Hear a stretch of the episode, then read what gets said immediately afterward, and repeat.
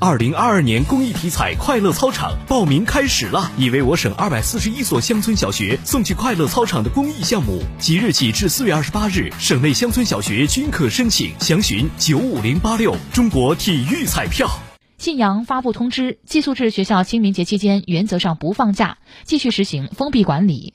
非寄宿制学校清明节正常放假学生在本地不得外出。